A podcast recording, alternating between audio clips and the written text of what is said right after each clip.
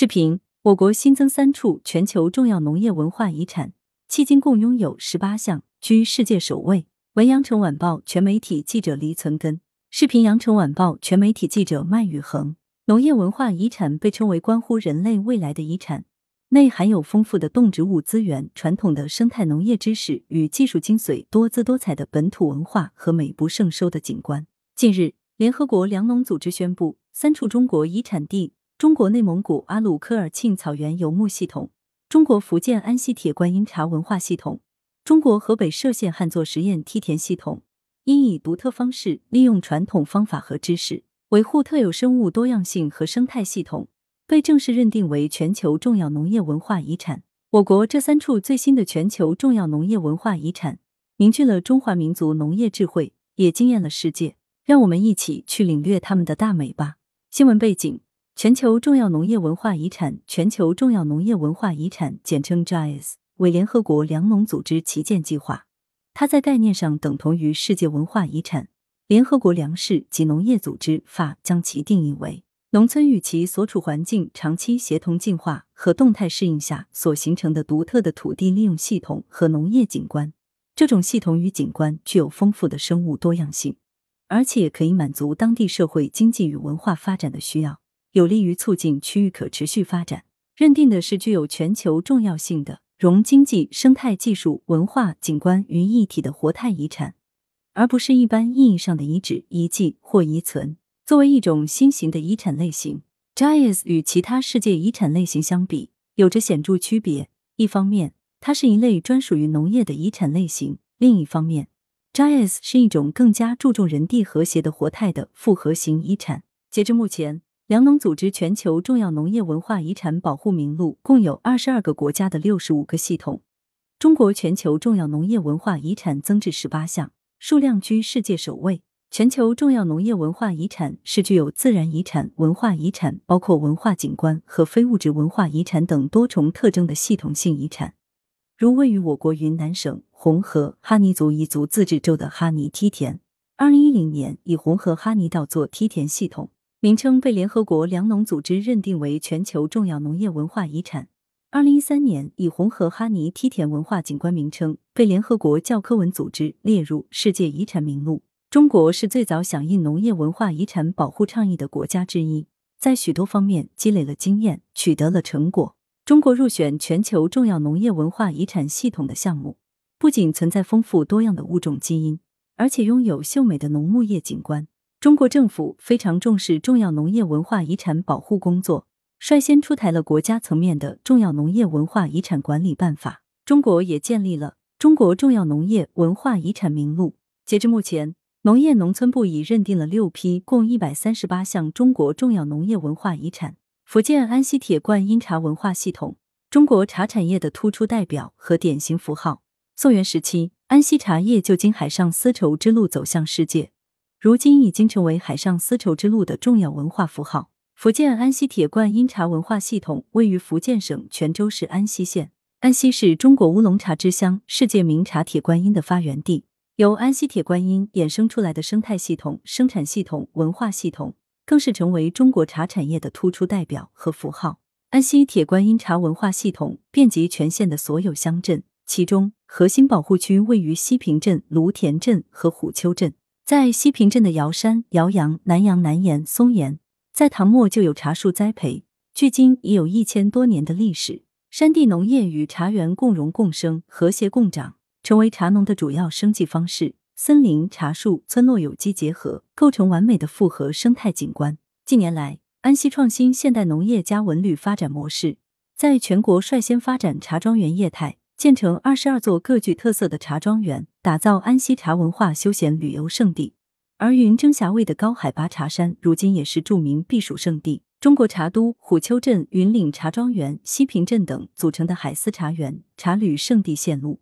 入选了农业农村部二零二零年中国美丽乡村旅游秋季精品线路。其中，位于县城东南部的中国茶都是全国农业旅游示范点，依山傍水，拥有茶博馆、万湖馆。福源大茶壶、石雕茶文化柱、斗茶厅、紫砂阁、茶师长廊、茶都公园等一批独具茶文化特色的旅游景点，是了解乌龙茶工艺流程、欣赏铁观音茶艺表演，感受纯雅礼鹤的茶道理念等重要的茶文化旅游平台。虎丘镇则是市级旅游休闲集镇，是著名的山水茶乡。镇区及周边拥有多家现代茶庄园和休闲农业点。区域内的葡萄采摘、长潭戏水、格桑花海也成为当地旅游热门选择。云岭茶庄园四周群山环抱，其前身为国营芦田茶厂，现在是集茶叶生产加工、茶文化传播、研发创新、旅游观光、休闲体验为一体的茶叶综合体。二零一九年，云岭所在村福岭村获评中国美丽休闲乡村。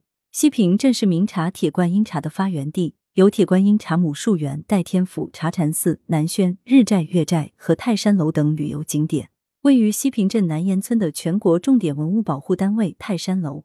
是安溪铁观音走向世界的见证。内蒙古阿鲁科尔沁草原游牧系统，全球可持续牧业和脆弱牧场管理典范。天苍苍，野茫茫，风吹草低见牛羊。位于内蒙古自治区赤峰市的内蒙古阿鲁科尔沁草原游牧系统。雄浑博大的大漠孤烟和长河落日，复现独特游牧景观。它是中国入选的首个游牧农业遗产地，也是全球可持续牧业和脆弱牧场管理的典范。早在新石器时期，人类就在这里从事狩猎和游牧生产活动。牧民、牲畜、草原、河流之间天然的依存关系，让这里的游牧生产方式历久不衰。成为全国唯一一块原汁原味保留蒙古族游牧生产生活方式的重要农业文化遗产地。这个以畜牧业为主体、农林相互依存、优势互补的复合生产体系，为牧民提供了丰富多样的食物和生产生活用品来源。因处于大兴安岭南麓与西辽河过渡带的独特位置，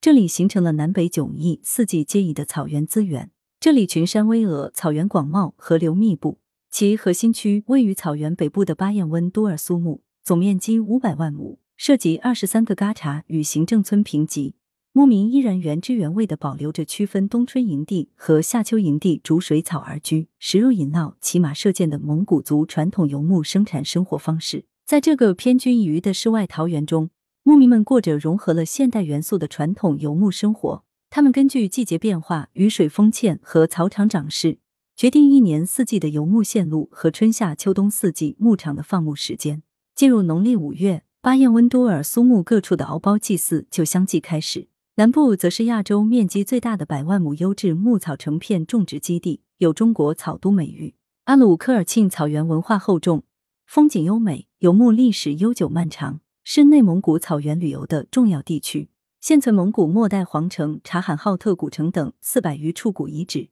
有国家级重点文物保护单位七处，其中耶律禹之家族墓、宝山墓壁画分别于一九九二年、一九九四年被评为全国十大考古发现。还有巴拉奇如德庙、巴彦花水库、百星图旅游区、达拉哈旅游区、罕山自然风光、根批庙旅游区、蒙古艾林旅游区、坝后草原风情旅游区等旅游名胜。而草原那达慕、教包阿鲁科尔沁部落婚礼、阿鲁科尔沁民歌等传统体育和节庆活动。都能让人们领略到蒙古族勤劳、勇敢、热情、豪放的民族风情。阿日本苏木婚礼和蒙古族乐乐车制作技艺两个项目已经列入国家级非物质文化遗产名录。蒙古寒亭音乐被誉为文化活化石，并被成功抢救复原演奏。河北涉县旱作实验梯田系统，旱作农耕文化的典型代表。两山夹一沟，没土光石头，路没五不平，地在半空中。在巍巍太行山深处，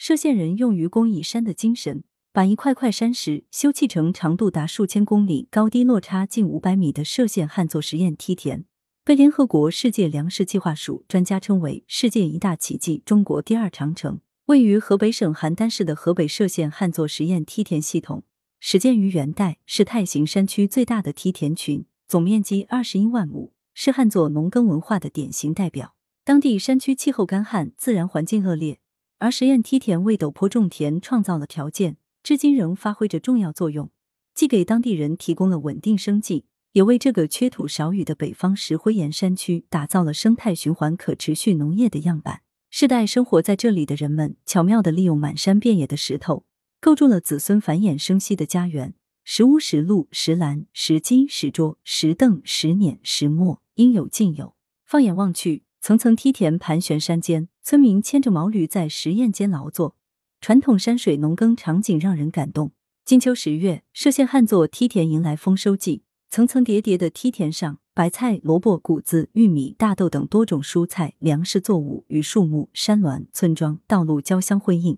形成一幅幅七彩画卷，美不胜收。王金庄至后木牛池村一带是歙县旱作梯田最集中、最具代表性的地方。取王金庄和后木牛池两个村的首字，将这一带称为王后梯田谷。主要景观集中在王金庄、刘家、大洼、西季寮、禅坊、后木牛池等村庄。其中，王金庄梯田约有八万余块，一点二万亩。过去种植梯田仅是为解决温饱，在特色农业种植、农旅产业开发加持下，现在梯田保护和利用日益成为当地乡村振兴和农民增收的有效途径。歙县也大力发展文旅产业。在歙县赤岸村的八路军一二九师司令部旧址基础上，建设了红色记忆小镇二期、赤岸公园、太行颂文化园、夜景亮化等项目。通过沉浸式演出、体验式游玩、互动性讲解等方式，丰富了人们的参观体验，并陆续开发了一百余款文创产品。歙县索堡镇中黄山上的歙县蛙皇宫，为国家发 A 级景区、全国重点文物保护单位，始建于北齐。是神话传说中女娲氏炼石补天、团土造人的地方。而太行五指山景区主峰海拔一千两百八十三米，山势巍峨俊秀，植被郁郁葱葱，以雄奇险秀著称。中国全球重要农业文化遗产名录，浙江青田稻鱼共生系统，云南红河哈尼稻作梯田系统，江西万年稻作文化系统，贵州从江洞乡稻鱼鸭系统，云南普洱古茶园与茶文化系统。内蒙古敖汉旱作农业系统，浙江绍兴会稽山古香匪群，河北宣化城市传统葡萄园，福州茉莉花种植与茶文化系统，江苏兴化朵田传统农业系统，